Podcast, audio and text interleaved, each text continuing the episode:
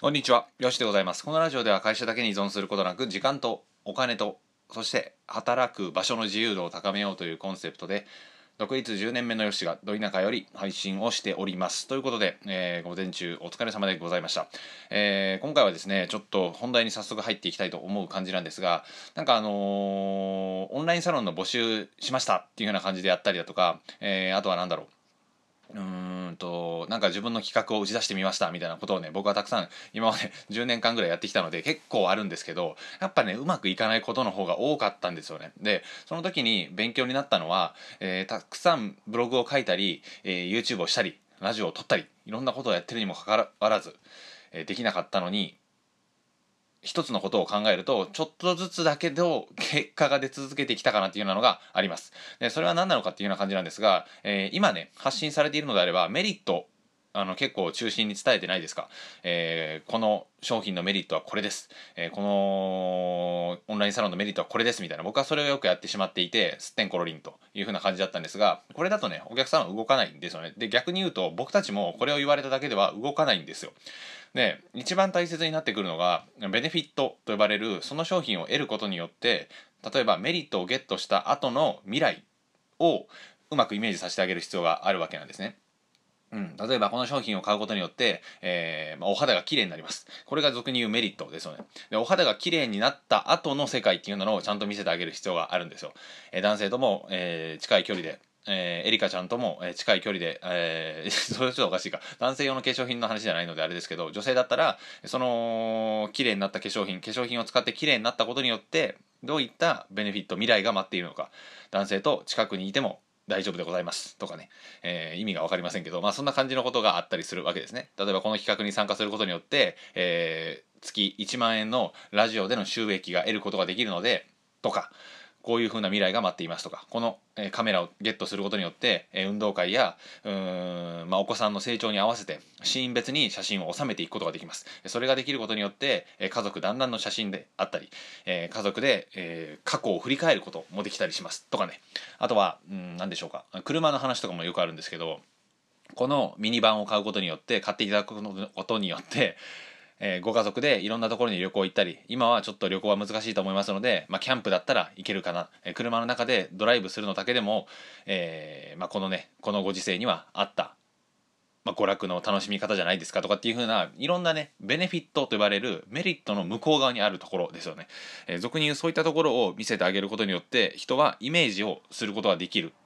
というふうな感じになります。要は逆に言うとイメージできないとなんかねこの商品買ってもなんか意味あるかなみたいなそういうふうなメリットでしか見れなくなるわけなんですね。であのメリットだけ書いてあるとあなるほどこういうふうなメリットがあるのか。えーっとじゃあじゃあこういうふうになっていくかなとかっていうふうな感じでそのお客さんによってイメージとかあのその後の世界ベネフィットががバラバラに変わっていってしまうわけなんですよ。でもそれが、えーわざわざイメージしてもらわなくても文字で書いてあるとなるほどそういう風になっていくよねというふうな感じでそこでね納得が行われるのでお客さん側としても読み手側としてもベネフィットが書いてあると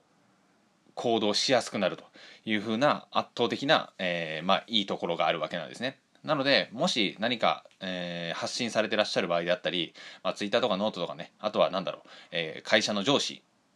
を説得する時であったり会社の上司に自分の提案を通そうと思った時はこの企画はこういうメリットがありますじゃなくてその企画をすることによってどういったベネフィットが得られるのかっていうふうなのを提示してあげるといいかなと思います。まあ、各いう私もうんヨッシーもね最近そういうふうにあの考えさせられる機会がございましてえ自分のことをなんか得意げに喋っていた時があったんですが相手にとってのベネフィットっていうふうなのが明確にないとうん、この辺りはね分かった気になっていてちょっと恥ずかしかったんですけど、えーその次回の音声で撮らせていただいてるんですがどういう未来が得られるのかということを書いてあげるって感じです。言葉にするとメリットだけではなくベネフィットを書いてあげるですね。利益なんて言ったりしますけどここがしっかりしてる企画とか発信とか自分の提案っていうのはあの基本的に通りやすくなると思いますので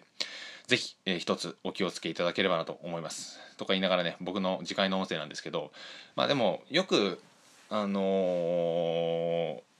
何て言うんだろう成績のいい営業マンとかだと自分の話ってあんましないじゃないですかお客さんの話をねひたすら聞いていってその人たちにマッチしたベネフィットを提示するっていう風なのが多分ね一番シンプルだと思うんですよこの車はこういったメリットがあってこういった性能でとかっていう風なのは完全にこっち側の意見ですしもちろんねそれも伝えることは伝えるんですけどまずはお客さんの意見であったりお客さんの理解をしておいてからそれに合ったこの車に車を得ることによって得られる未来っていう風なのをね、あの見せてあげるというか提示してあげるだけで多分いいと思いますので是非このベネフィットをちょっと使い